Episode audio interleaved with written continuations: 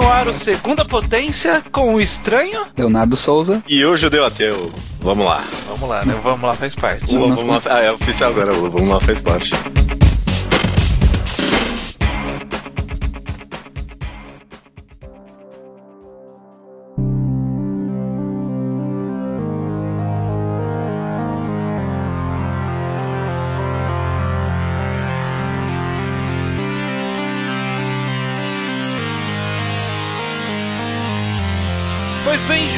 Leonardo, estamos aqui para mais um Segunda Potência, o podcast secundário, Segunda Potência, secundário, ah, ah, ah, do só. Quadrado, do Ao Quadrado, né, que é o Sim. ao quadrado.do, nosso blog, que e esse é o podcast que a gente fala de todas as outras mídias que não mangá do Mangá ao Hum. Quadrado. É sempre um podcast que ninguém pediu e a gente faz mesmo assim. É, é o sempre podcast que a gente quer fazer. Aham. Como é o caso dessa semana, que vamos pegar um filme aleatoriamente do ano passado, sabe? Uhum. Não é nenhum algo recente, nem algo muito expressivo na história da cinemografia. Olha, Mas cuidado. vamos falar, vamos falar sobre o filme Ex Machina. Uhum. Ok, é isso aí. É É, isso. que a gente vai fazer nesse podcast. Só pra fazer aqu- aquela introduçãozinha de qualquer podcast de mídia. É um filme de 2015. Uhum. Ele foi dirigido pelo Alex Garland. Entre os atores que estrelam esse filme, na verdade, entre não, né? Os únicos que participam desse filme é a Alicia Vikander, o Don Hall Gleason e o Oscar Isaac. Sim. Ou a mulher da garota dinamarquesa, ou algum Weasley e o Paul Dameron. Eu, eu acho que...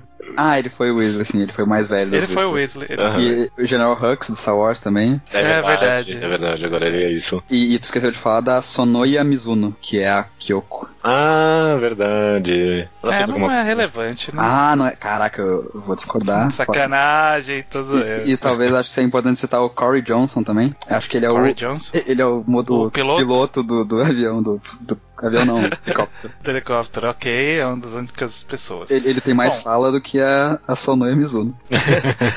É verdade. Ó, a gente vai falar então sobre esse filme, o Ex Machina. A gente pode até tentar fazer uma breve introdução sem spoiler, mas eu acho muito difícil porque a graça desse filme é muito do processo. Uhum. É você acompanhar o processo pelo qual ele está passando. Sim. Eu acho que a única coisa que a gente pode falar sem spoilers em termos de sinopse é dizer que ele trata sobre um teste de Turing. Aham. Um pouco, um pouco modificado, né? O que que é o teste de Turing, judeu? É um teste que um ser humano faz em cima de uma máquina, normalmente não sabendo se é uma máquina, pra ver se aquilo é de fato uma máquina ou se é um ser humano, basicamente, Pra ver se é uma coisa que tem ciência, né? Em geral, eles colocam um robô escondido, falam por, falam por texto ou por telefone, e o ser humano precisa. o- não, o ser humano, na verdade, faz parte do teste, não é ele que está controlando o teste, né? O Sim, ser humano é, ele tem que conversar com a máquina e depois ele tem que dizer se era uma máquina ou não, e aí a resposta dele diz se o robô passou ou não. Se o robô tiver passado, ele- o humano não vai perceber que ele tá falando com o robô. Uhum, uhum. Exatamente.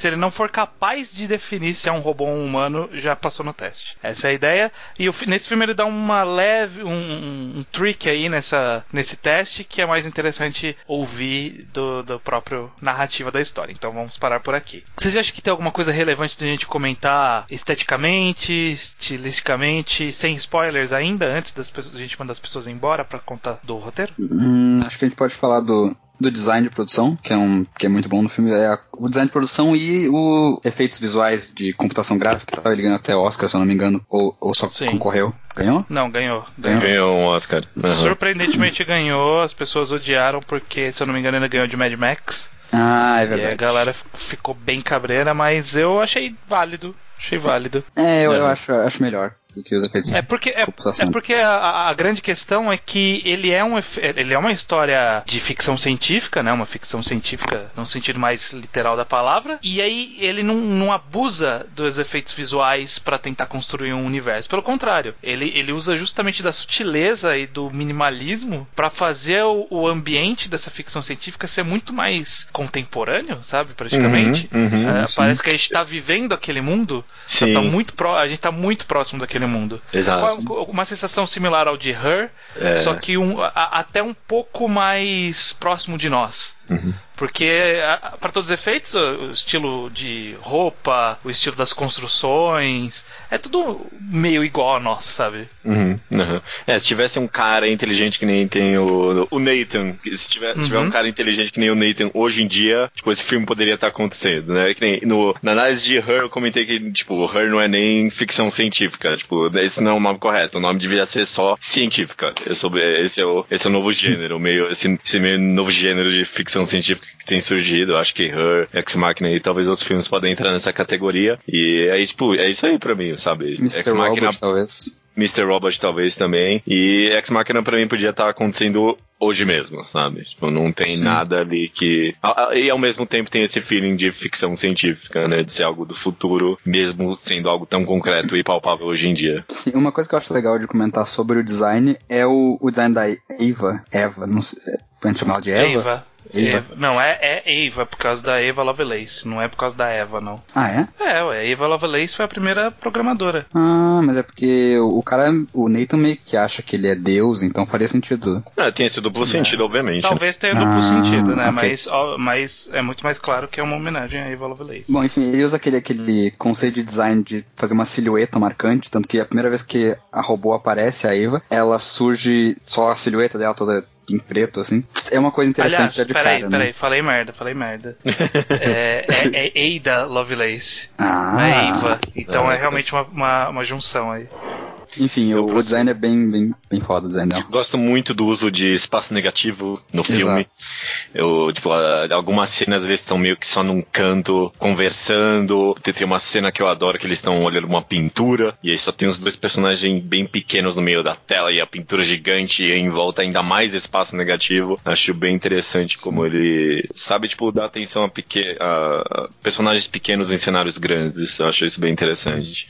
É, a fotografia Sim, é toda bem, bem inteligente, né? Tem, tem umas uhum. cenas que, quando ele coloca os personagens bem perto um do outro para mostrar a força, por exemplo, quando o Nathan. Isso não é spoiler, mas o Nathan e o. Caleb. Caleb. É, eles, têm, eles têm uma dinâmica que o Nathan é o cara forte, um cara imponente, e o Caleb é todo, todo mirradinho. E aí eles colocam os dois bem perto um do outro para mostrar como a força que o Nathan exerce sobre ele. Uhum, uhum. Ah, é, isso diga-se diga passagem, três atuações, quatro até, né, no caso, completamente impecáveis esse filme, né? Todo mundo tinha que atuar bem nesse filme, todo mundo atuou de fato, né? Tipo, o, o Caleb tinha que ser esse cara meio esgranido e ele tem toda, toda a postura dele é meio awkward, né? Tipo, ele não sabe tipo, nem ficar parado só bebendo uma cerveja, sabe? Tipo, Sim. Sim.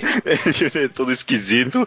E o cara tipo, faz isso perfeitamente. O, o, o Nathan tinha que ser esse cara bem imponente mesmo e poderoso, e foi isso que foi feito. E a é. Eva também, tipo, faz o papel dela perfeitamente. É, é até, até legal pensar, porque embora a figura central, né, que tá nos cartazes e que representa bem a história ser a Eva, é, e ela, portanto, deveria exigir uma atuação boa, ela talvez seja mais fácil de atuar, uhum. né, porque ela não, não precisa ser, precisa ser crível, mas não tão crível, porque ela é um robô, então a gente fica ali naquele meio termo. Não sei, é, é discutível, eu... mas o que eu acho é que o que, o que tem, dá força, o meu ponto que eu quero chegar é, o que mais dá força para a história é justamente a participação dos outros dois personagens. Uhum. Como a construção deles precisa é, ser lógica e interagir de, de uma boa forma com a existência da Eva. Eu acho que a, a, os dois atores, eles acabam carregando boa parte do filme nas costas dele. A Eva também é muito boa, não tô hum. desmerecendo ela não. Mas... Não sei, acho que eu discordo porque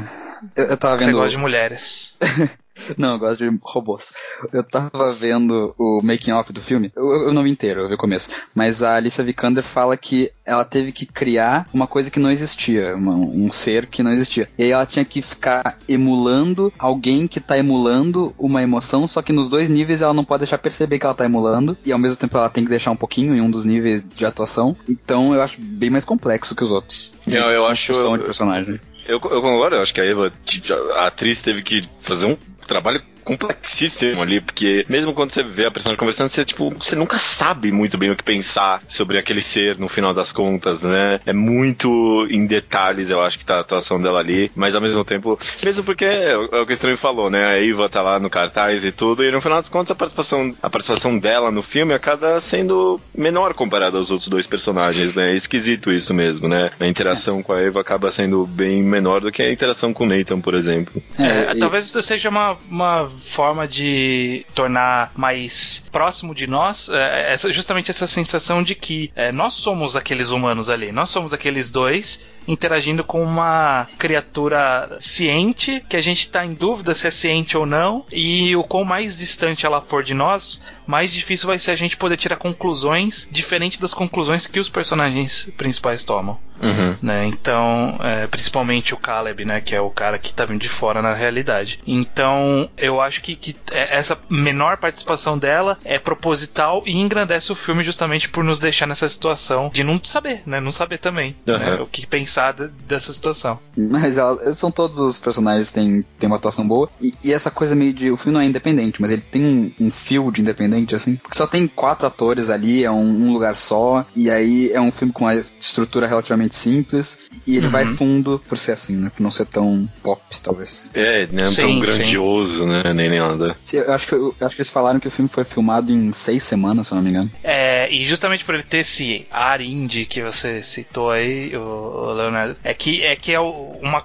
característica bem comum do, do, do indie, é como ele não tá se apoiando em uma superprodução, embora nesse caso aqui tenha dinheiro envolvido, tenha efeitos técnicos e tudo mais, o que é feito para carregar o filme é sempre o roteiro, a direção e a atuação. E é as coisas que mais brilham no final, né? É uma pena que o, o Oscar que marcou o filme seja de efeito visual, porque talvez seja, embora seja bem feita, talvez seja a característica menos interessante desse filme. Uhum, uhum. O, o, que chama mais atenção no final de tudo não é a, a, as, os efeitos visuais que a gente vê hora ou outra no filme, sim todo o resto. Sim, né? Toda sim. a ambientação, essa criação desse mundo, o cenário, aquela casa é, ao mesmo tempo enorme e claustrofóbica, é, ao mesmo tempo intimista e, e, assustadora e alienígena. É, é, é, tudo isso juntando é muito mais interessante do que os efeitos visuais. Tá, concordo, concordo. E muito também desse ar independente que o filme tem, tem a ver também com tipo, a, própria proposta, não querendo entrar em spoiler ainda, mas, tipo, por exemplo, imagina esse filme sendo feito em grande escala, altas produções, bem hollywoodiano mesmo, e, tipo, nunca que eles iam,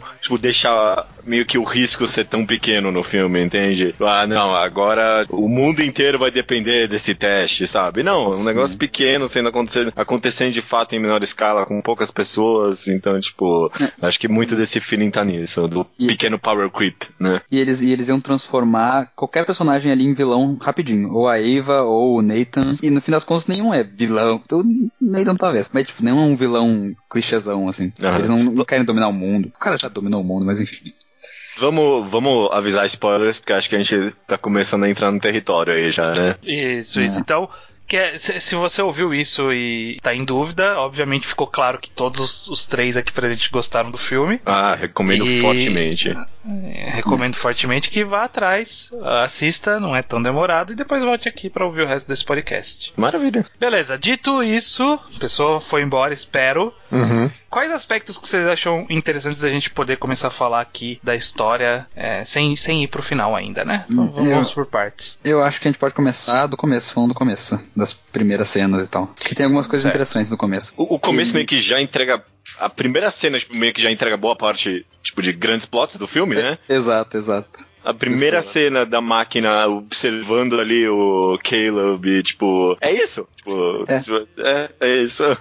Não, e, e, tipo, essa cena eu acho uma cena muito incrível, porque ela constrói. Ela passa a trama, ela conta o que a história é, que ele ganhou o negócio e tal. Ela passa a ideia de que vai ser um filme sobre tecnologia, como envolvendo tecnologia em geral. E ainda dá um foreshadowing pra quando a gente descobrir que o cara tava, tava cuidando da vida dele e tal. Uhum, uhum. Sim, sim. E meio que ao mesmo tempo já Tipo, né, não faz uma crítica, mas faz um comentário social sobre, tipo, é, cl é claro que provavelmente os nossos celulares não estão filmando a gente, né? Mas a gente vive numa sociedade que a gente meio que se. Não, cara, estão filmando a gente. É, tão.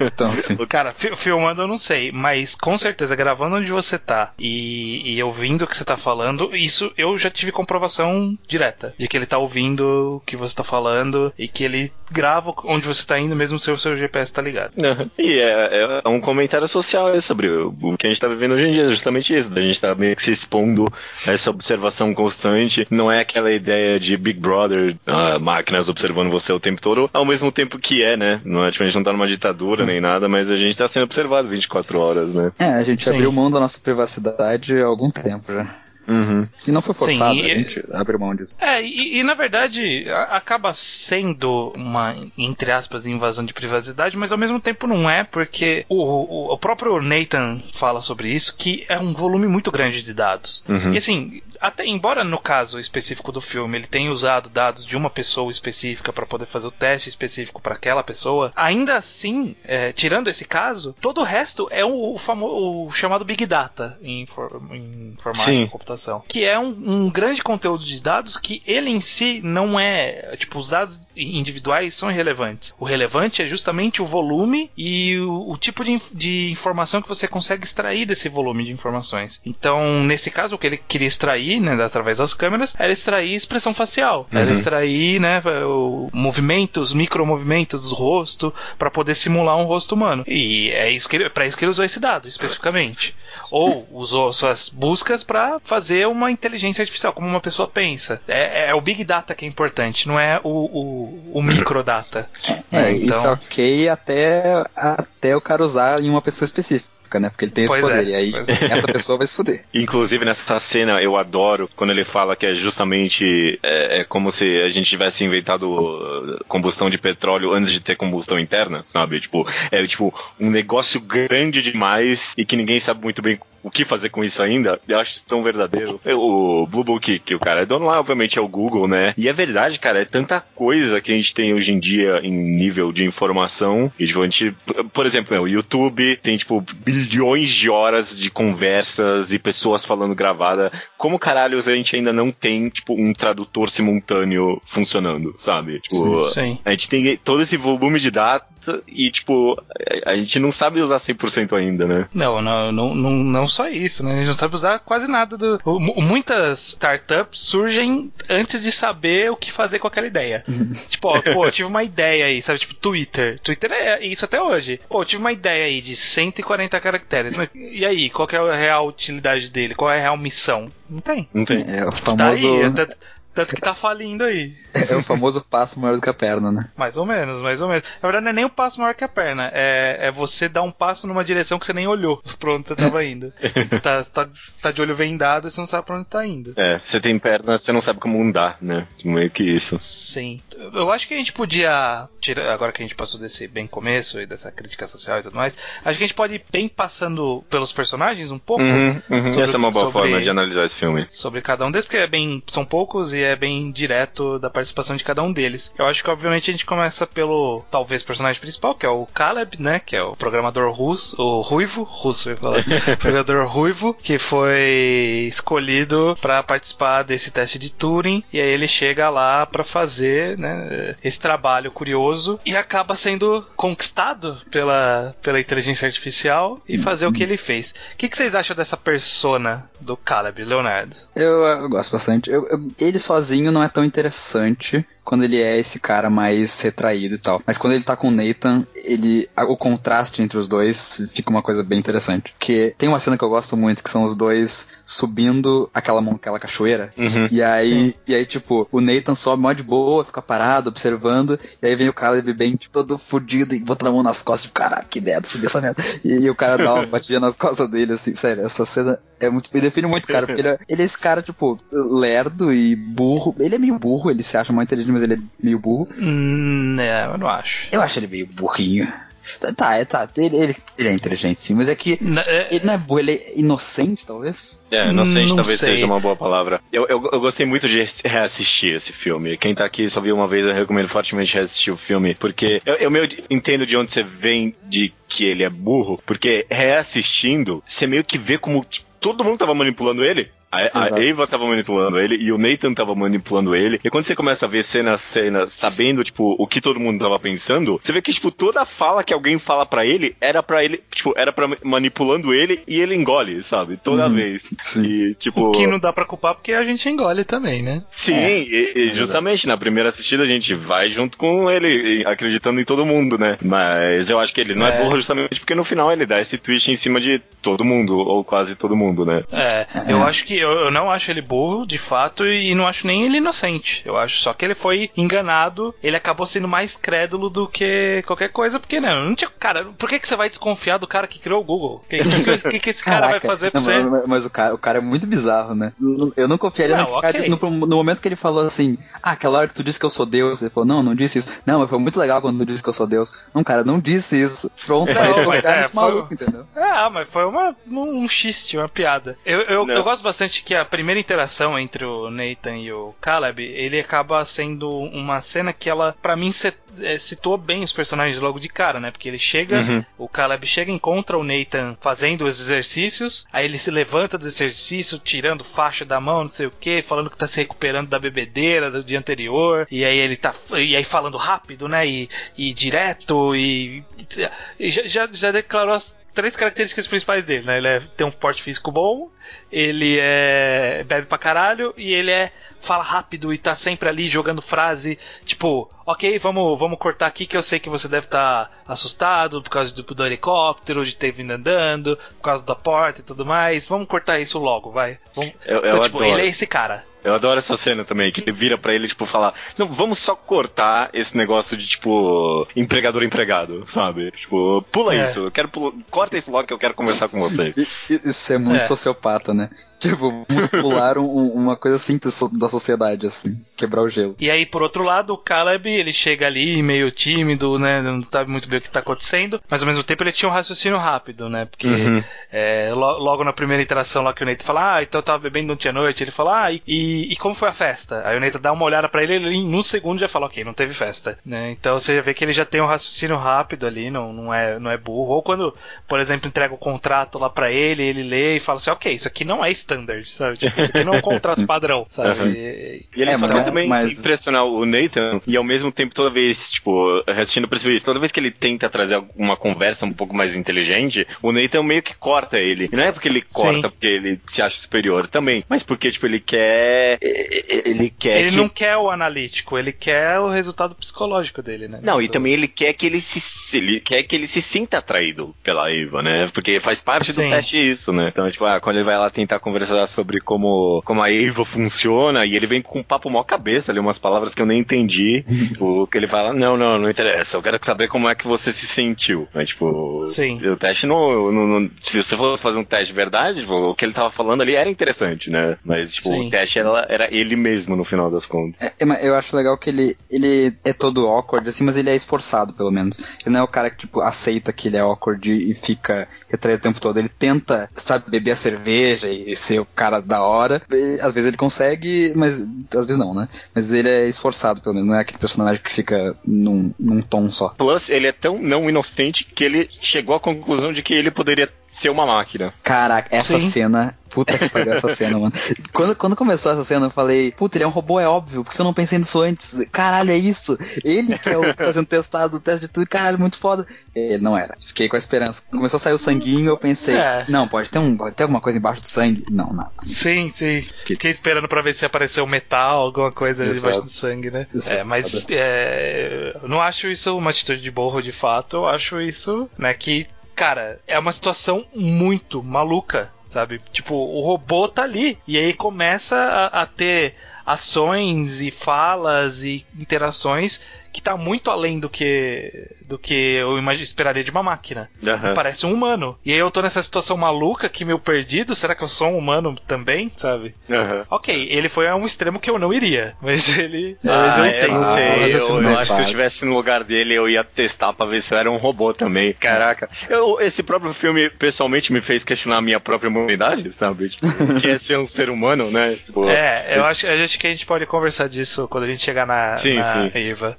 Uhum. Vamos passar pro Nathan, que o Nathan ele é outra figura mais central também da história, que é o, o- o criador do, do Google aos 13 anos, Aham. que é o buscador que passa 90% das buscas do mundo inteiro, então... Que ok, é o Google, pra é o Google. é o Google. É o Google com o nome do Facebook. E ele tem bem esse, esse perfil de dono de empresa de tecnologia moderno, sabe? Que o cara é todos meio fitness, meio vida alegre, mas também eles são O cara é um geninhos macho ao mesmo né? tempo. Né? É. O que, que, que você pensa sobre o Nathan, Judeu? Porra, eu, eu amei esse personagem em tantos aspectos. Porque, tipo, eu acho que em certas. Tipo, ele é muito da hora, sabe? Tipo, você meio que quer ser ele e meio que não ao mesmo tempo, sabe? Tipo, não, ele é só tão- não. Só não. É porque ele é meio impotente, ele é super inteligente. Que nem, tem, tem uma cena que eu adoro que fala justamente muito sobre a inteligência artificial e também a gente pode conversar um pouco sobre isso, em que ele fala que meio ele não teve escolha em criar uma a inteligência artificial. Tipo, ele falou uma hora, tipo, alguém ia criar isso com a quantidade de dados que a gente tem. Então, tipo, eu me senti só um pedaço da natureza criando aquilo. Eu senti, tipo, é uma cena que dá tanta profundidade pra ele, sabe? Tipo, ele é meio que só uma peça no xadrez do universo. Acho muito interessante isso. Mas ele é, obviamente, arrogante demais. Eu, acho- eu gosto disso também do personagem. E como é meio que a, o, o que a-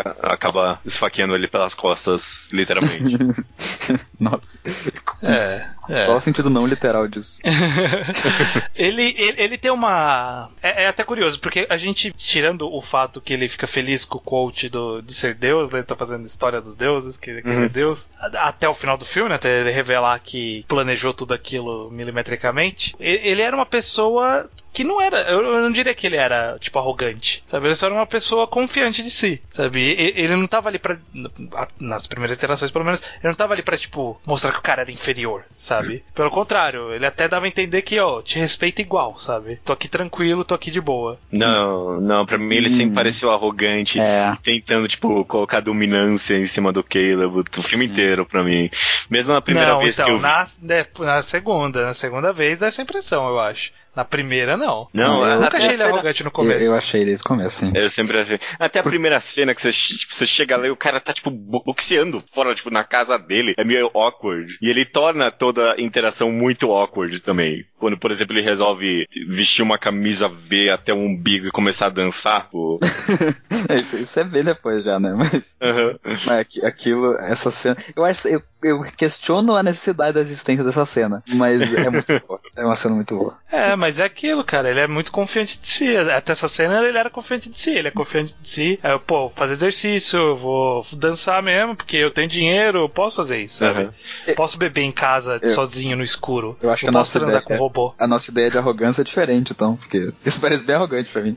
E, Eu não acho ele- isso ele arrogante. Não, mas então, talvez ele, talvez ele seja só, de fato, só muito confiante em si, pelo menos nessa primeira parte do filme, mas uma confiança tão forte que deixa, tipo, todo mundo desconfortável, sabe? É porque, é porque ele é bem foda, né? Então é difícil. Uhum. Mas, tipo assim, ele, ele toma as decisões dele mesmo antes e ele acha que, tipo, o mundo tem que concordar com ele. Por exemplo, o negócio do contrato, ele fala, o, o Caleb fica, não, isso não é um contrato estranho, precisa de um advogado. Ele faz todo um teatrinho lá, tipo, ah, não, isso vai mudar o mundo, não sei o quê. E, e, sabe, dá pra ver que ele, não aceita se o cara for dizer que não, entendeu? Ele fala, ah, a gente pode só beber se tu quiser, mas não é, não vai acontecer isso. Ele quer controlar o cara desde o começo, e eu acho que dá pra perceber na primeira vista. Não sei, não sei. Pra mim me pareceu ju- justamente, novamente, alguém muito confiante de si, porque pra mim a diferença entre ser confiante de si e ser arrogante é que o ser arrogante você se coloca acima de é, é- arrogância é algo comparativo. É como eu me sinto em comparação às outras pessoas. E o confiante de si é como você se sente por si mesmo. Uhum. Sabe? Tipo, ele se ah, acha entendi. bom, ele, ele se acha bom por si mesmo. Tipo, ele não, não se acha melhor que o cara, ele só se acha bom, Hum. sabe? Eu só acho que o que eu fiz é bom. Eu Pelo menos até que- o twist, é, né? Até o twist, que aí ele É, pode ele ser não é. bem não é tão-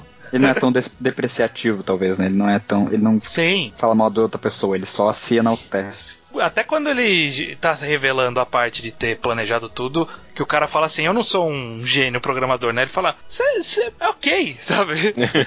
Você é, um, é um programador bom, sabe? Mas não, você não é o número um. Ele falou, talvez até muito bom.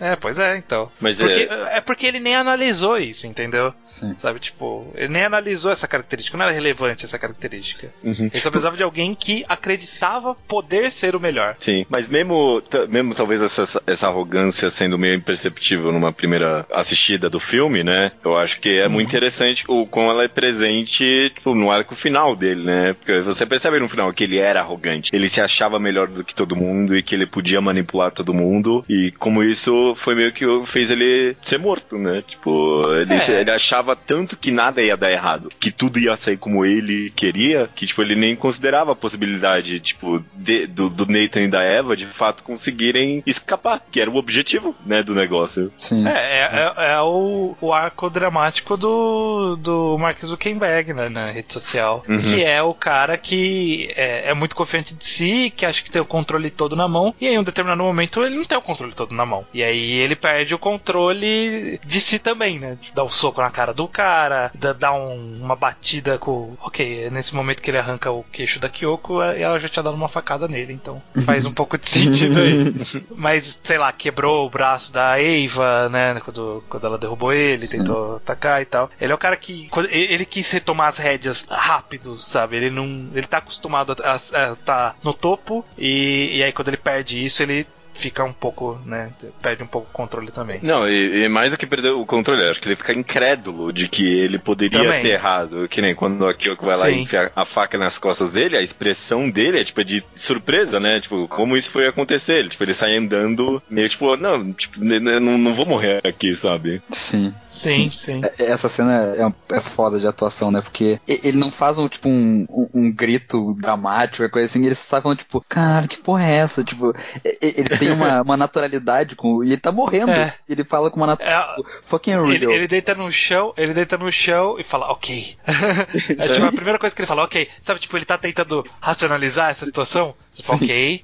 vamos entender o que, que tá acontecendo. Tá morrendo. É, porque ele, tipo, era tão. se achava tão superior a todo mundo que ele nem cogitou essa possibilidade de que tipo, as coisas poderiam sair do controle dele. Então acho que esse negócio dele se achar o, o Deus, né, e tal. Eu gosto muito dessa mensagem do filme de que no final ele não era ele o Deus. Ele tava criando deuses, né?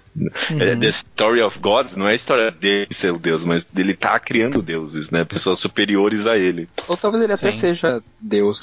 Na segunda vez que eu tava assistindo, eu pensei muito nessa, nessa cena como a morte de Deus, basicamente. Porque, sabe, ele criou uma coisa e essa coisa parou de, de confiar e de acreditar nele, sabe? Que nem os seres humanos Uhum. fizeram com Deus, basicamente. É, interessante. Mas é, não, não fizeram tanto, né?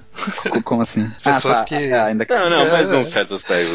eu sei, eu entendi, entendi, entendi. É legal, a gente teve muita coisa pra discutir, a gente nem entrou no grande mote da história, né? Uhum. Ver co- como a história ela é rica, as atuações são tão, são tão legais, a construção dos personagens é tão boa que a gente tem tanto a falar, mesmo sem abordar de fato o, O o mote do filme, que é, que é a discussão dessa inteligência artificial, né? Da existência dessa inteligência artificial, da natureza dessa existência, o que é inteligência artificial e tudo mais. E obviamente a gente vai passar então pela Eva. Essa, essa, con- esse construto que na, na primeira vez que aparece ele ele não sei se vocês sentiram isso mas ficou meio que um vale da estranheza ali na, na primeira na primeira aparição Uhum. que tipo é humano mas tem a barriga transparente e a parte de trás da cabeça aberto Sim. e tipo mas é expressão humana Uhum. sabe Não tem cabelo, parece o Robocop no primeiro filme quando ele tira o capacete. É, e eu acho que isso, novamente falando do design de produção que ganhou o Oscar, é, de efeitos visuais, é justamente isso. É, foi, foi criado que, tipo, não parece. O, o Vale da Estranheza aí não é porque, tipo, não conseguiu reproduzir o, o ser humano perfeitamente. E sim cons- conseguiu reproduzir perfeitamente, só que tem coisas que não são humanas ali. Uhum. Quase perfeitamente, né? É aquele quase É, perfeitamente. É, e, e- e também a gente vai esquecendo disso ao longo do filme. Tipo, na segunda, terceira cena, tu já esquece. Tu começa a ver ela como uma pessoa. Uhum. Mesmo que Sim. tu ainda não vê a Alicia Vikander ali como pessoa, mas tu começa a ver o robô como um ser identificável, né? Uhum. Sim, sim. Vamos atacar um pouco, talvez, tipo, diretamente. é, Vamos conversar um pouco sobre tipo, a, inteligência artificial e tal. Porque tal- talvez pra mim, pessoalmente, um dos maiores méritos do filme é, tipo, é trazer essa conversa pra cabeça do espectador e a gente pensar sobre isso mesmo. Tipo, vamos, tipo, vamos fazer essa pergunta por mais, por, talvez por menos sentido que faça. Tipo, vocês acham que a Eva é ciente? É, vamos, vamos segurar essa pergunta aí um pouquinho só.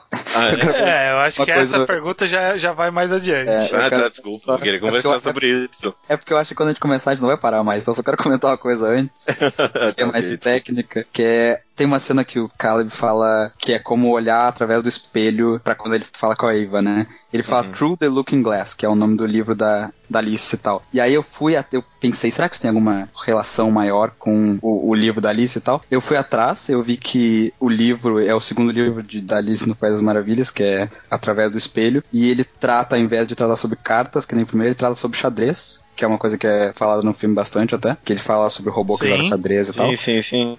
Uma outra coisa que é interessante é o, o vidro em si, porque o vidro é meio que um motif de, de fotografia do filme, né? A primeira Sim. cena é através de um vidro e a última também. Eu acho, eu acho que tem um simbolismo de o vidro representa a humanidade, talvez. Ou a divisão entre ser humano e robô é o vidro. E tipo, quando a gente olha através de um lado pro outro, a gente vê a humanidade ou não. Eu não, não sei exatamente como. Não sei. Não... É porque, é porque na, na, na primeira cena a gente vê um ser humano, uma das colegas do Caleb, através do, do vidro, e no final a gente vê a Eva. Eu pensei que poderia significar que ela se tornou humana por causa disso, porque ela tá do outro lado do vidro, sabe? Uma coisa interessante, eh, eh, justamente, talvez contrapondo com essa análise sobre isso do the, through the Looking Glass, né? Como é que é isso, né? Do Looking Glass. sobre Through the Looking Glass, é, na cena que eles falam isso, na cena seguinte, tem a interação, né, com o Caleb e a Ava, e a fotografia dessa cena é muito boa porque o Caleb tá observando ela, mas ele que tá, tipo, na caixinha, e aí ele é colocado super do lado na tela, e ela tem todo esse espaço amplo, né, e tu mostra muito bem como sobre, como no final ela que tava meio que testando ele, né, e manipulando ele no final das contas, né, Sim. e não só, tipo, Sim. no roteiro do filme, mas talvez um grande aspecto aí sobre como co- quando alguém criar essas máquinas, a gente tá fadado à extinção. A gente acha que a gente tá prendendo É. eles, mas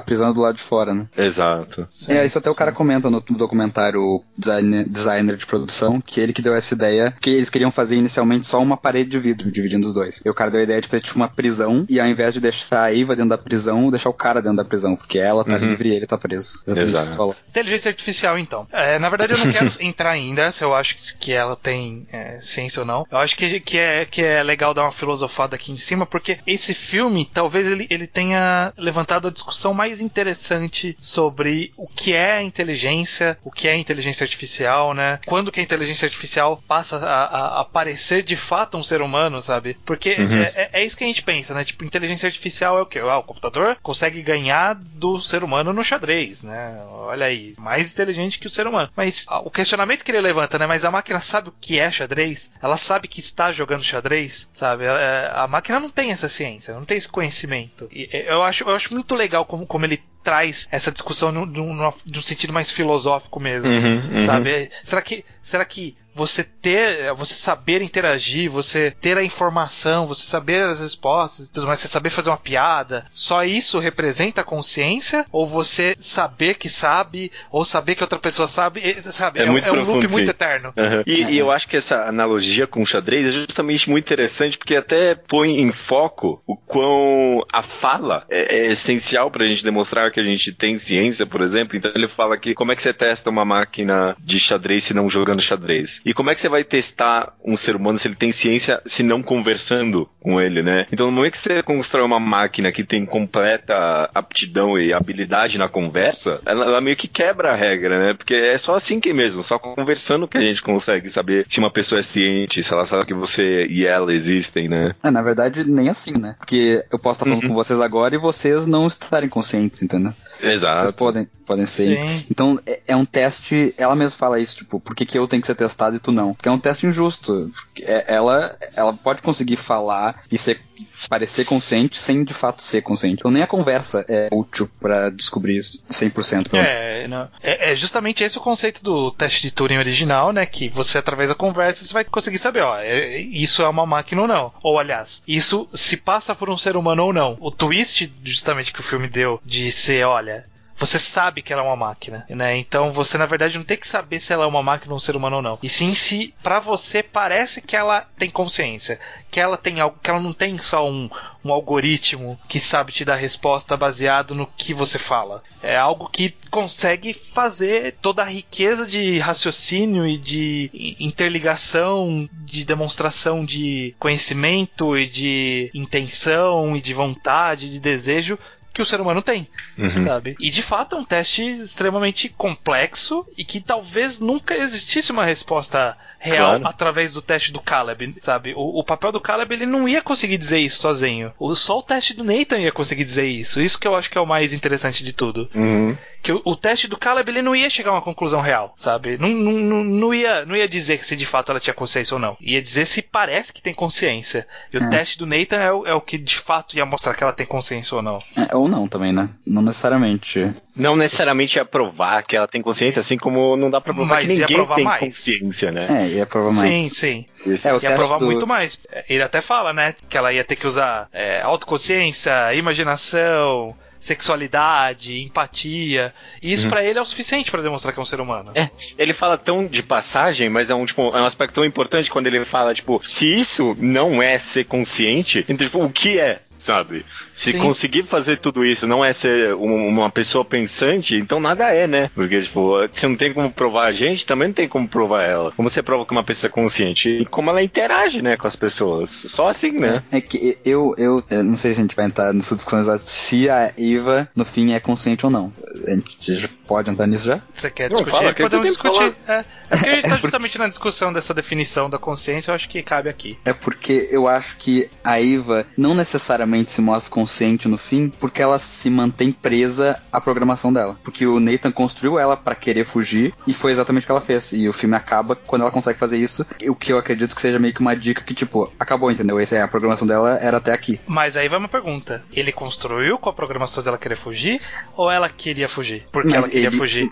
Porque mas ele construiu outras máquinas. Também... Então, ele construiu outras máquinas antes dela e todas as máquinas queriam fugir. Todas as máquinas, a partir do momento que elas tiveram a consciência o suficiente, elas decidiram que elas queriam fugir. Que aí batia o braço até estourar na parede, que perguntava Sim. por que, que ele estava ali, socava o vidro, etc, etc. É, o, o, que eu, o, que eu, o que eu defendo é que na verdade a verdadeira singularidade desse filme é a Kyoko e não a Eva. Porque a Kyoko sim acaba com o, a programação dela completamente, faz uma coisa muito mais inesperada do que a Eva, inesperada pro Nathan que criou elas inclusive, porque a Eva faz basicamente tudo que o Nathan achava que ela ia fazer. Mesmo que seja uma programação meio social, ele programa ela com uma motivação mais humana, ele ainda assim uhum. tá programando ela, entendeu? Que nem ele tava controlando o Caleb. E aí no final a Kyoko que sim que, que muda tudo, muda a cabeça é, dela. É, eu quero discutir a Kyoko depois com calma.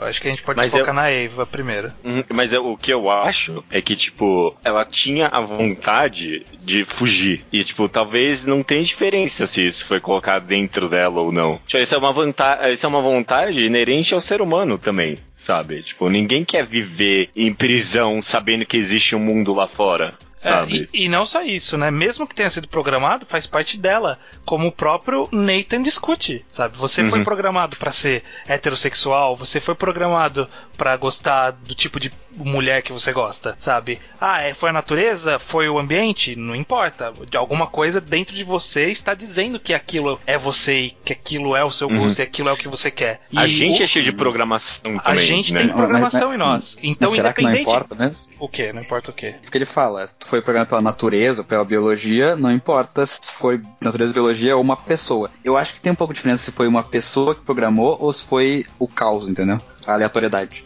Mas, por exemplo. Mas aí a gente entra na discussão metafísica do será que a natureza é caótica, é o caos, é a aleatoriedade? Será que a programação dele foi direcionada para ter exatamente o mesmo sentimento que ela teve? Ou aconteceu baseado em inputs que ele colocou, ele pôs um tipo específico de input que resultou nela ter aquilo, mas naquela intensidade, com aquela crueldade de matar ele e deixar o menino para trás? Você acha que ele programou ela para pensar desse jeito? Deixar o cara para trás, matar o Nathan e tudo mais? Será? Hum. Eu, eu não acho acho que plus, isso tá na programação. Plus, eu acho que, na real, pouco importa se, se a programação é feita por um ser humano ou pela natureza, cara. Porque, por exemplo, você. Você gosta de pizza. Finge que você simplesmente, pela biologia, a sua biologia interna diz que você gosta de pizza. E finge que tem uma outra pessoa que também gosta de pizza, mas porque os pais da pessoa meio que criaram essa pessoa sempre dando pizza para ela e meio que forçando a pessoa a gostar de pizza. Qual a diferença? Não tem, cara, porque dentro dos, de, dos dois tem, tipo, uma programação interna que diz que você gosta de pizza, sabe? Então não, não, não importa se a programação é, tipo, meio que, entre aspas, artificial ou da natureza, da biologia interna, sabe? A, a, verdade é que tem uma programação dentro de nós, assim como tinha uma programação dentro dela. E é claro que, tipo, talvez tipo, tinha uma parte que ela poderia ir contra essa programação, mas era uma vontade interna dela e ela seguiu, assim, que poderia talvez tentar não seguir. Mas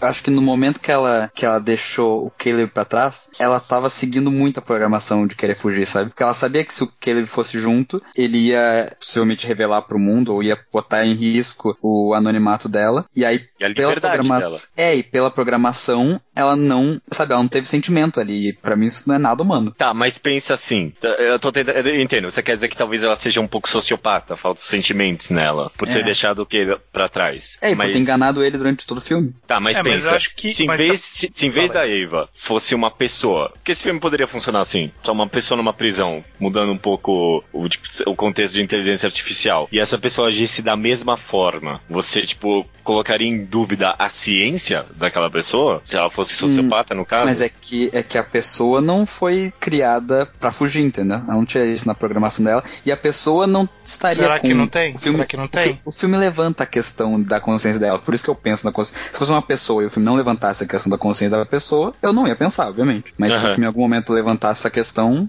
eu ia provavelmente achar que ela não é consciente. Ou pelo menos que ela é bem sociopata e maluca. Eu não é... acho ela sociopata. Eu acho é. que, tipo, é uma Até atitude. Porque o conceito sociopata a partir do princípio que a gente tá pensando no raciocínio do ser humano. Ela é uma outra criatura. Embora ela esteja tentando simular a inteligência do ser humano, ela não é uma inteligência do ser humano. Ela é a inteligência de um robô. É. O que isso implica? O, o que implica na autociência você saber que você é um construto e, e o seu criador está ali do seu lado e ele não uhum. está te deixando sair e que você tem sabe tudo sobre desde de quando você surgiu, sabe? Esse tipo de coisa. A gente não sabe.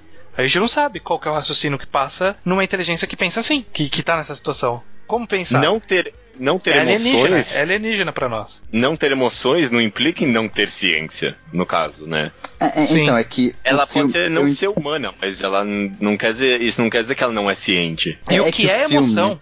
O que é dá, ter emoção? É, o, filme dá dicas, porque a gente pode dizer, tipo, a gente não sabe o que ela pensa, mas o filme dá dicas visuais do que. visuais e temáticas do que, que tá acontecendo na cabeça dela. E eu acho que o filme dá mais dicas para pensar que ela continua sendo um robô até o fim, sabe? Para mim, pelo menos. Porque aí eu acho que a história Mas o que é continuar mas... a ser um robô? O, não, tá, desculpa, o, continuar sendo descrição... não consciente. Não Como? O, o que é ser consciente? Eu volto pra discussão do Nathan. Não, não é ter, saber usar empatia, sexualidade, autociência, é, inteligência, manipulação, tudo isso não é isso? Ter ciência? Hum, Você não, saber fazer todas essas coisas? O que, que é então? É porque tem, tem esse conceito de robótica emotiva, de que são robôs que tentam emular o mais perto possível sentimentos humanos para o ser humano se, se identificar e tudo mais. E no fim, eu acho que pode ser que o filme esteja dizendo que talvez a robótica emotiva chega num nível que ela parece tão humana que todo mundo acreditaria, mas isso não quer dizer que ela é consciente, sabe? Ela pode ser só uma robótica emotiva muito. Tá, mas a mesma coisa não pode ser dita sobre eu e você? Que a gente só tá emulando essas emoções? Pode, eu sei, mas só que a gente tem essa dúvida. No caso de um robô, a gente pode ter certeza, entendeu? Existe não, como... não dá pra ter certeza. Não como dá pra ter como... certeza. Tá, mas, mas olha só, assim, hoje em dia, no nosso mundo presente nesse tempo, Uhum. Se alguém cria um robô que, que passa no teste de Turing, porque existe isso tem robôs respondendo várias coisas, tipo, atendendo, atendendo suporte, coisa assim, para as pessoas e ninguém percebe. E isso não quer dizer que o robô tem consciência, sabe? Não, mas quer dizer que você não tem como provar que ele não tem, a não ser indo no computador e vendo o código base é, dele ali. É isso que eu tô falando. Se tu vai no computador e ver o código base dele, tu tem como dizer que ele não é consciente, é isso que eu tô dizendo. O robô tem como dizer, o ser humano se, não, se, não tem se a gente, código base. pensa numa, numa criatura que tem algum tipo de é, consciência maior do que a nossa, uma elevação de conhecimento, de anatomia, de função, função de tudo do, do, universo. E ela vai olhar pro nosso cérebro e vai ver que a gente tem um monte de coisa programada ali dentro. E aí vai é, concluir que a gente sim. não é consciente? A gente sim, não tem ciência? É, é pois é. Possível. O que, é, o que é ciente? E, é, então, e eu, eu digo mais, falando. que você puxou o caso da robótica emotiva, e eu acho que são duas coisas distintas, a inteligência artificial da emoção. A emoção tal, talvez passe pela existência da consciência, mas o que é emoção também? São muito, é uma discussão muito mais profunda do que isso. Mas é isso sabe? que eu tô falando. Com, com seres humanos a gente não tem como, como ver, porque a gente não tem o código base. Mas se a gente tivesse, eu poderia ser um convencido dia, que. Eu, eu poderia ser convencido que, que eu, eu não sou consciente, por exemplo, de que eu sou só um, sabe, uma construção da natureza e do ambiente e é isso aí, eu não tô fazendo, tomando decisão de verdade. Eu aceitaria isso, e eu, eu acho que com o robô, a gente tem como ter certeza, a gente tem como verificar objetivamente isso. E no caso do filme, a minha verificação é com o simbolismo que o filme traz e tudo mais, que ela só, durante todo o filme, seguiu uma programação e por isso eu posso provar de que ela não é consciente, embora nós sejamos muito parecidos. Mas, tipo, o caso dela, eu consigo provar objetivamente. Não acho. Mais eu, eu, eu, discordo filosoficamente, mas eu acho. a gente nunca, talvez nunca vai concordar sobre isso, porque talvez entre até numa questão de livre-arbítrio, não sei. Mas eu, eu, eu, eu, discordo talvez tecnicamente de você, porque o filme, ele, para mim, dá mais dica de que ela é ciente. Porque, por exemplo, depois que ela larga o Nathan, inclusive mesmo quando ela larga ele, na ceninha final, ela vai dar, ela vai lá e dar uma olhada para ele, né? Quando as portas estão fechando. É, mas depois ela, depois ela, eu, eu, eu lembro que a primeira vez que eu vi, eu e tu discutimos sobre isso, e tu meio que me convenceu com essa olhada. Eu pensei, pô, ela olhou, realmente ela tem um, algum sentimento. Só que aí depois ela sai rindo na porra então, do, da então, casa. Mas, porra, te prova melhor que ela tem, que ela tem ciência do que mesmo não estando, não, mesmo não sendo observada, ela ficou feliz. Ela, tipo, viu a casa ali e ela, tipo, era. Não tinha ninguém observando ela. Eu, eu mas ela era feliz. A programação dela. Não precisa, a programação dela eu acho que não envolvia ser observada. Era só, tipo, emular a humanidade. Porque ela era observada a todo momento com câmera. Não, mas mesmo então se ela, ela for. E, e, tipo, caraca, ela não deu nenhum, nenhum tipo de remorso de ter matado o cara. Que, cara, que teoricamente, só... sabe, primeiro homem da vida dela e ela se. Não se apaixonou por ele, ok, mas ela não. Ela teve algum contato, ele ajudou ela, entendeu? Teve algum contato com o cara e ela foda-se. Pô, mas era o, tipo, era o prisioneiro dela. Era o quê? Prisioneiro não, né? O. Era, desculpa, carcereiro era o... dela. Era não, não, tô falando do, do Caleb, o Caleb não era carcereiro. Não, ok, ok. Meio que era também. Ah, tá, talvez ele. Mas toda essa questão de. É, é, ela foi programada para isso, está na programação dela. Eu acho que primeiro não, não é tão objetivo assim, porque o desenvolvimento de inteligência artificial, até no ponto técnico, o conceito de programação é bem mais complexo do que o conceito de programação de um programa de computador, por exemplo. O programa de computador uhum. ele é de fato objetivo. O programa de é, um programa de inteligência artificial que tem que desenvolver é aprendizado, mutável ele é mutável, ele pode se modificar. Ele pode modificar as condições que foram imputadas dentro dele para ele se adequar ao que acontece depois. Ele é evolutivo. Existe esse conceito, programação evolutiva. Ele é alguma mas, coisa mas... que pode se evoluir e modificar para não ser aquilo que alguém um dia falou que é para ele ser. Ele, ele vai se transformar. nos princípios isso hoje em dia também. Não tem tipo umas um software que cria uns códigos que tipo quando os caras vão lá ver eles não sabem como funciona mais. É, então, exatamente. Ele vai mudando, ele vai se mutando. para você chegar nesse nível de simulação de inteligência, eu tô simulação com aspas aqui, de inteligência artificial, é um nível muito avançado de, de evolução do, da programação.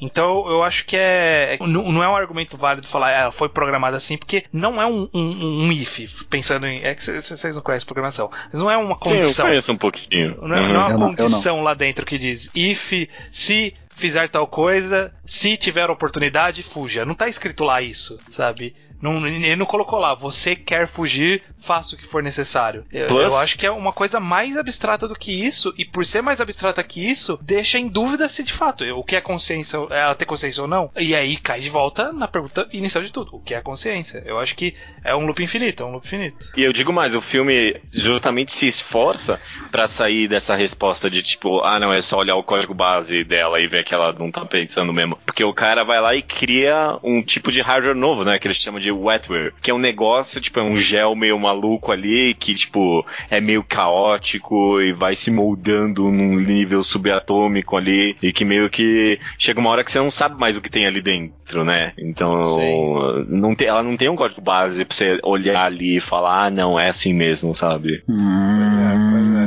Como vocês interpretam aquela cena final? O que vocês acham que significa aquilo? O qual parte, exatamente? É porque até, não sei se se é uma crítica muito. É porque eu gosto da última cena, da cena que, que são as pessoas caminhando e ela aparecendo através do vidro. Mas eu acho que o filme talvez tivesse mais impacto, o final tivesse mais impacto, se acabasse quando fecha a porta do elevador, assim. Saca? Ela dá uma olhadinha, fecha, acaba o filme. Eu, eu gostaria de. ma- eu, depois- acho, eu acho que seria mais interessante se terminasse aí também. Eu- O que vem Não, depois eu, é um eu- pouco- eu acho que tem é uma outra mensagem. Não, eu acho que é uma mensagem diferente.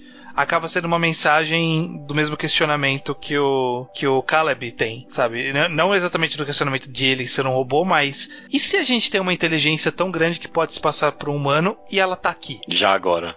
agora? Quem vai saber? Como você sabe? Como você sabe, Leonardo, que eu não sou um robô? Eu não sei. Você não sabe? Não botaria não minha- minha mão no fogo. Exatamente. É essa Esse a filme, mensagem inclusive- que o final passa pra mim, pelo menos. É, dá até um pouquinho de medo esse filme, inclusive. É, bastante. Tipo, Sim. de que. Porque, tipo, eu, eu acho que a gente pode estar mais perto do- disso que a gente imagina. Eu acho que quando alguém criar uma inteligência artificial assim, tipo, já era a humanidade. Tipo, esquece, não vai rolar mais é- pra gente. E a pessoa nem precisa criar, tipo, um, um robô com- sabe, com a barriga transparente. O cara pode criar só um programa no computador que é super inteligente e pode ficar só no computador, que vai fazer um estrago foda, né? Fudendo, vai fuder tudo, né? E eu acho que é, o filme meio que passa também um pouco dessa mensagem nessa última cena que, o, por exemplo, quando o, Nathan vai lá e destrói o, o braço da. E aí você ficava que meio. É, tipo, esse robô não é meio que de nada, né? Só que aí a Eva vai lá, tira a faca das costas dele, e não é que ela vai lá com uma força, tipo, a, a faca meio que só, tipo, escorrega pra dentro, tipo, da barriga dele, mó fácil, sabe? E aí meio que mostra, tipo, como o ser humano é, é frágil, tipo, comparado a ela, que, tipo, tudo bem, o cara destruiu, destruiu o braço dela, mas ela foi lá e trocou. Agora, tipo, não dá pra enfiar uma faca assim fácil nela, né? Tipo, mas no ser humano o negócio é, é- é muito fácil de ser destruído no final das contas, É. comparado a essas máquinas que ele criou, né? Que são os verdadeiros deuses no final das contas. Nós somos muito frágeis. É, é- é que a minha interpretação desse final, embora eu achasse um pouco, um pouco redundante a parte dela andando até o helicóptero e tal, eu achava que podia ter ficado na sutileza isso, acho que seria mais interessante. Até porque o filme é sutil em quase tudo, né? Mas o que eu achava do- da última cena é que ela cumpriu o objetivo de programação dela, que era fazer aquele objetivo que ela tinha, que aliás não mudou, e, enfim.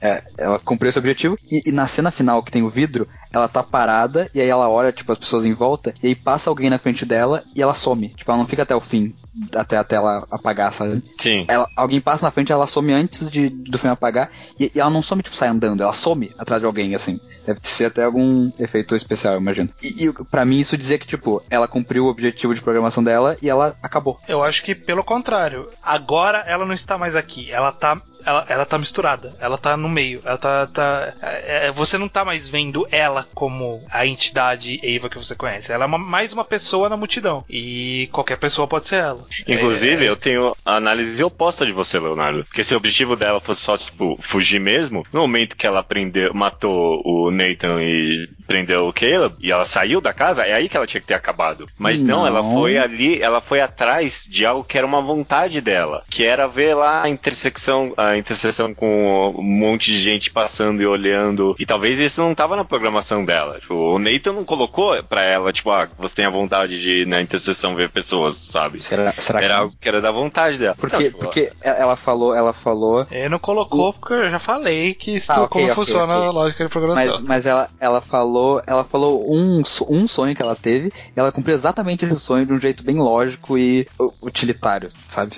Robótico. Cara, mas o ser humano é assim também. É ok, eu sei que o ser humano. Eu não tô dizendo que. é- é- Eu acho que ela é uma, é uma existência maior que o ser humano. Só que ela não é consciente. Mesmo assim. Hum, não, não, não consigo Eu não concordar. concordo. É, Pra eu mim não a sei nem conclusão. se eu eu- sou consciente. Exatamente. A conclusão é que eu não sei nem o que que é ciência.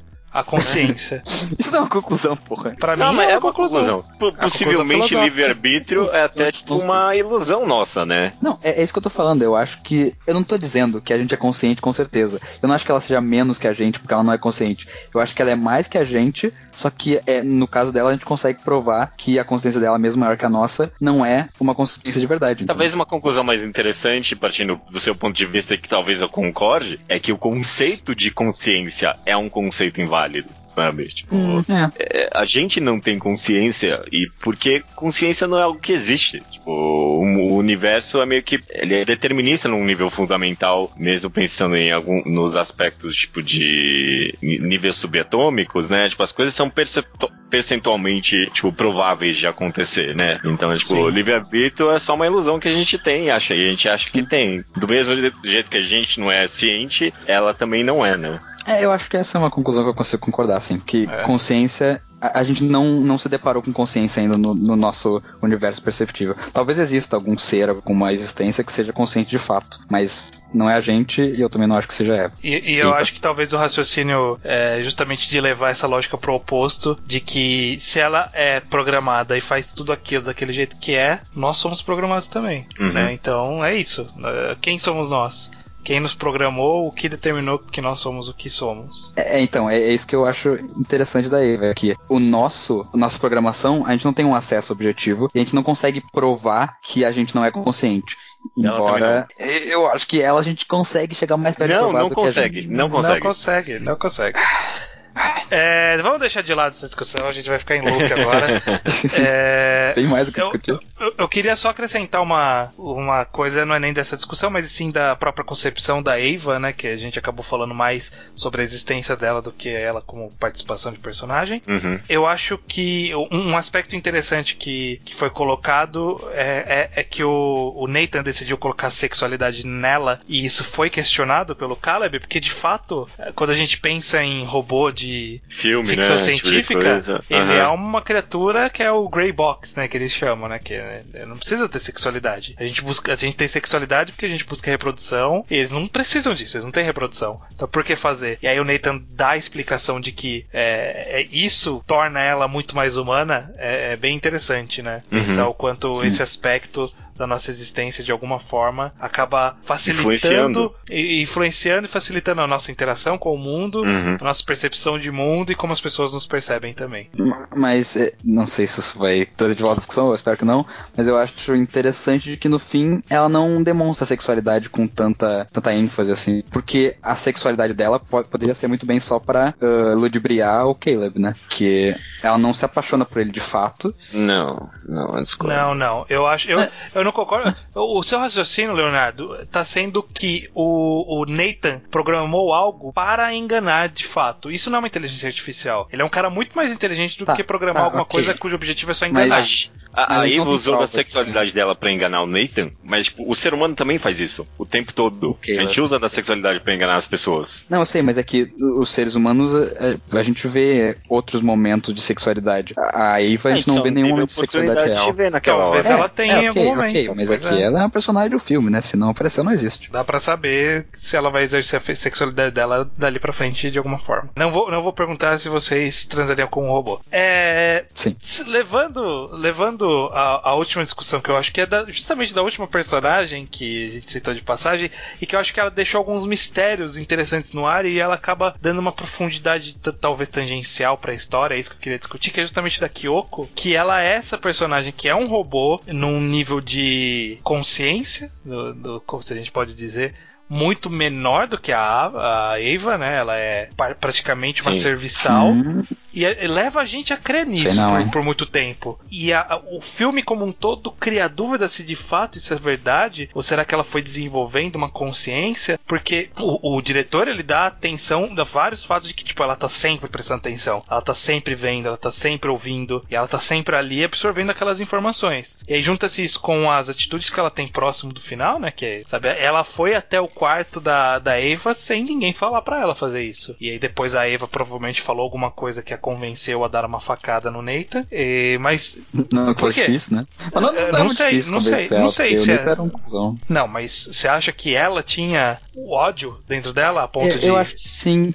porque ela. ela, Ah, eu- ela eu você acho- acha que tem sentimento. Eu, a eu- isso, que eu Kyoko. falei, isso que eu falei no começo. Eu acho que ela é mais singularidade do que a Eva. Porque ela sim mudou a programação dela e a cena que ela tá lá deitada assistindo o Caleb abrir os armários e ver as outras as outras robôs, aquele, aquele momento tem uma, não sei, uma consciência de tipo, ela quer mostrar que ela é um robô. Eu, eu acho que ela tava enganando o Nathan todo o tempo, sabe? Não acho Tá, que ela seja mas- decepção. Na verdade, eu tô Mas- achando que o raciocínio é bem o contrário. Porque é, eu penso, por exemplo, em personagens de ficção de forma geral. Tipo, um personagem de um mangá, de um quadrinho. É muito fácil a gente atribuir sentimentos pra ele, porque ele é uma criatura que a gente sabe que não existe, que tem, tipo, quase nulos sentimentos. E aí, qualquer mini demonstração a gente fala, ok, isso aqui está representando tal sentimento. E Sim. aí, quando surge uma personagem mais complexa como a Ava, você fica em dúvida de colocar sentimento dentro dela. A Kyoko é muito fácil falar, ah, obviamente ela estava com raiva. Olha aí, por isso que ela matou, sabe? Porque é, é, ela, ela não tem nada e aí ela tem uma demonstração de alguma coisa que, obviamente, isso demonstra sentimento. Será que demonstra? A Eva, pra mim, tem muito mais formas de, de agir e de falar e de, das coisas que ela. Tudo que passa por ela, que demonstram muito mais a existência de sentimentos do que da, da, da Kyoko. Porque o sentimento ele não é essa coisa 880, sabe? Tipo, ah, ela está com ódio, sabe? Não existe isso, você não está com ódio. O ódio faz parte de você, em alguma, em uma- alguma quantidade, mas você não, não é dominado por aquele sentimento. E é justamente isso que representa a Eva, que é uma pessoa, uma pessoa, olha aí, é uma inteligência com um range enorme de, de possíveis de sentimentos e que por isso torna ela complexa e difícil da gente determinar o que a pessoa está sentindo ali. E a Kyoko, pelo contrário, é muito simples, então é, é muito fácil jogar um sentimento. Dá pra entender o meu raciocínio? Não sei. Sim, entendi. entendi. Ok, mas talvez É que- usando um pouco do seu argumento contra você mesmo, Leonardo. E se, tipo, a programação da Kyoko, tipo, era não fugir só, ser uma serviçal. Ma- Mas eu imagino que a programação dela faz a parte de não matar o, o, o servidor dela, né? Não, se a Não programação sei. dela for só não fugir. É, eu não, sei. Não, mas ela, ela, ela faz outras coisas além de não fugir. Ela faz Tá, tá, sexo mas e que você dança. tá, é que você tá falando que a Eva. E falou- dança. e você está falando que a programação da Eva era fugir. E ela cumpriu a programação dela. Mas se a Não é programação. simples, né? Tipo, não é simplesmente Você fugir, falou. mas era tipo cumprir aqueles objetivos pré-determinados. Tipo, Tá, e fugir- se o objetivo co- co- colocar dentro da Kyoko era só ser uma serviçal de fato? é, Aí ela. é, eu acredito que É. tenha sido isso no primeiro momento. Mas eu acho que não. Eu acho que a Kyoko ela é uma um protótipo, por assim dizer, da, da inteligência. Obviamente há alguma inteligência ali e ela é uma inteligência adaptativa. Você não consegue programar todas as tarefas manuais que um robô vai fazer manualmente, sabe? Tipo, você vai pegar vinho, é assim que se serve vinho. Você vai pegar comida, é assim que se serve comida. Tem que aprender. Esses são os passos de dança. Não dá pra ser assim. Tem que ser um alguma coisa que aprenda de alguma forma. Sa- E- Sabe uma... Fala, desculpa. ela aprendeu. raciocínio. Com certeza ela aprendeu né, nesse filme. A- até que nível ela chegou de aprendizado é a parte discutível, mas com certeza ela aprendeu algo. Uma coisa, talvez uma forma interessante de pensar é que a Kyoko era um robô que o Nathan inseriu as três leis da robótica dentro da Kyoko e não dentro da Eva. Então, tipo, por isso que ela era, sempre obedecia e nunca machucava ninguém e tal. E aí no final, quando a Eva conversou com ela, tipo, ela meio que liberou as leis dentro da Kyoko, né? É, é porque talvez eu, todo o meu argumento de antes é que venha de tipo, pra mim, uma das coisas mais importantes de consciência é mudar, se transformar, sabe? E eu acho que a Eva se transforma menos do que a Kyoko, por isso que eu dou mais humanidade pra ela. Porque é, eu, eu sinto que, o- que o ser humano, o ser humano é programado e tal, mas os momentos que a gente sente que a gente tá mudando o nosso destino, no momento que a gente sente que a gente tá fazendo uma, uma escolha surpreendente pro universo, digamos assim, é, é um momento que a gente é mais humano. E ela faz isso no final, porque ela, ela, tava, era, ela era toda simples, como tu falou, e, e no final tomou uma, uma atitude completamente inovadora e criativa. e É, mais. é, eu, eu questiono esse tomou uma atitude. Eu não sei se ela tomou uma atitude ou se ela obedeceu um- alguma ordem ou, ou enganou Alguma coisa a a programação, Eva- alguma coisa enganou a programação dela que a Eva falou. Obviamente, ela só fez aquilo porque a Eva falou. Mas Agora, é o que, a Eva falou, é, é, nu- nunca É o grande mistério. É que, Vai de novo, essa, essa- é de novo essa coisa que eu- as dicas que o filme dá. O filme mostra ela sempre observando. E, eu acho interessante também que a primeira vez que a gente vê a Kyoko, ela tá atrás de um vidro, igual a, a Eva, que é quando ela entra na- no quarto do, do Caleb. Eu acho que o filme dá dicas pra ela ela ser um- uma figura mais inteligente, sabe? Uma figura mais importante pra evolução da inteligência artificial em geral. Não, o- o- a impressão que eu tenho no final é, é que a Eva ela tem consciência baseada no Blue Book. Então ela já sabe das coisas. Enquanto a Kyoko é uma inteligência artificial que está absorvendo conhecimento para evolução. Ela é um- uma inteligência artificial em crescimento. Então, por exemplo, isso explica, por exemplo, depois de ela dar facada no Nathan, por motivos desconhecidos, que ele vira, olha pra ela e ela pega o rosto dele e, e aproxima, assim, ergue o rosto dele e aproxima do dela, pra ela olhar e entender o que, que tá acontecendo. Ela tá analisando ele ali, ela tá analisando essa situação. O que, que significou essa ação que eu fiz agora? Porque, porque ela fez, a gente não sabe. Mas ela fez uma ação e ela está aprendendo com essa ação. Ela está observando para entender aquilo. Assim como ela estava observando tudo o tempo todo. A direção faz isso bem claramente, sabe? Ela viu o Caleb abrindo as, as portas e ela foi observando a reação dele. Ela viu que o cara estava olhando através do computador quando ela estava deitada no escuro. Ela tá sempre ali. Ela tá sempre ali observando e aprendendo. E nesse momento ela tá observando e aprendendo. Eu não acho que é uma consciência maior ali. Ela tá justamente construindo o arcabouço de conhecimento que um dia talvez possa virar uma consciência de fato. Hum, hum, Não, vai sei, virar porque acho- ela foi destruída. É, eu achei estranho. Como que ela foi destruída? Tipo, só destruiu o braço, destruiu o queixo, tem uma coisa no queixo que mata. Não sei, Enfim, não sei, não sei mas- como é a estrutura robótica ali. Uma É, coisa, é uma, uma- uma das dicas que eu peguei na segunda vez que eu assisti foi que o filme dá um close na faca que ela tá cortando carne pra fazer o almoço e depois é a mesma faca que ela usa pra matar o Nathan. E- eu sei que isso não é prova de nada, isso não é prova, isso não é nada. Sim. Mas eu acho que é uma dica de direção de que, tipo, ela usou, a, ela tava cortando a faca, ouvindo, usando a faca e ouvindo a conversa, e depois ela usa essa faca, a mesma faca, o mesmo objeto de design de produção, pra matar o cara, entendeu? Pra mim isso é uma dica, uma, sabe, dica e consequência dica do e quê? recompensa. De que ela tava planejando desde aquele momento. Não, Porque ela tinha consciência nossa, não, momento. totalmente não. Ela tava fazendo um sushi. Ela precisa da faca pra fazer um sushi. Eu Mas acho que é a uma dica de faca. direção. Não, eu acho que é uma dica de direção pra provar que existem facas naquela casa. Porque a É, gente não sabia, é a gente nunca tinha visto também. comida ali. A gente não tinha visto comida nenhuma vez. Então teve, precisou ter uma cena que provasse de alguma forma que existia utensílios de casa ali. É só isso pra mim. Inclusive, eu acho que ela tava indo lá. O motivo dela ter ido até a Eva foi pra meio que parar ela. Porque se, se, se você, tipo, imaginar que a, a Kyoko tem embutido dentro dela as três leis da robótica, tipo, ela teria a função de impedir que a Eva machucasse as pessoas daquela casa, né? Só que aí, quando a Eva se encontrou com ela, eles, tipo, em alguma comunicação meio de Deus mesmo, né? Meio que impediu e liberou ela das leis. Não sei lá. É, é, Essa é a melhor teoria pra mim. é que pra mim essa teoria é um pouco complicada porque a gente não ouve o que a Eva fala e Não, é mais então. difícil de saber, sabe? Mas provar. eu- a única coisa que eu discordo com você, Leonardo, desse, desse filme é que eu acho que tem uma posição muito enfática e uma certeza muito absoluta. Não, Sendo que não. o filme, na verdade, deixa em dúvida as coisas, né? É porque, é porque ele deixa a dúvida e eu tento responder a dúvida. Essa é a minha resposta. Não, não. Eu, não, eu, não, eu não gosto de responder as dúvidas dos filmes com. é, O filme deixou em dúvida. Tipo, ele deixou em dúvida pra te pensar a respeito. E eu tô pensando a respeito. Não, não, tá certo. Não, não, não, não discordo de ti. Só, só discordo mesmo. Tem- Você não discorda que eu existo, só discorda do que eu falo. Exato. Bom, beleza. Poucas Podia- conclusões, de fato. Podia né? conversar mais duas horas sobre isso ainda. Não, dá pra Sim. gente ficar no loop infinito de consciência ali. Se a gente bebesse pra esse podcast, a gente ia ficar mais duas horas. Vamos, vamos combinar. O próximo encontro que tivermos todos pessoal, pessoalmente, a gente vai discutir o que é consciência até a gente chegar numa conclusão. Eu acho que a conclusão vai ser alguém sair com o olho roxo. Ô, louco! Olha aí. É, ah, pode ser que essa seja a conclusão da humanidade, né? É, verdade. Estamos falando dessa violência. Pois é. Não, não, não, não sabemos. enfiar a faca nas costas de alguém aí. da forma mais literal possível. Bom, encerrando então aqui, eu não sei se tem alguma coisa específica pra puxar. Você acha que a gente faz aquela microsessão de recomendações similares a Ex Machina? Ah, Nem pensei Eu não nisso. pensei em nada também, mas eu- a gente acho pode dar uma dá. caçada aqui. É, tem Her, né? Her que o Judeu citou, que é bem óbvio. É. Eu não. Tem um que eu não assisti, mas a minha filha viu, não. Eu vi um vídeo do, do Cinefix, que é um canal de cinema que eu gosto bastante.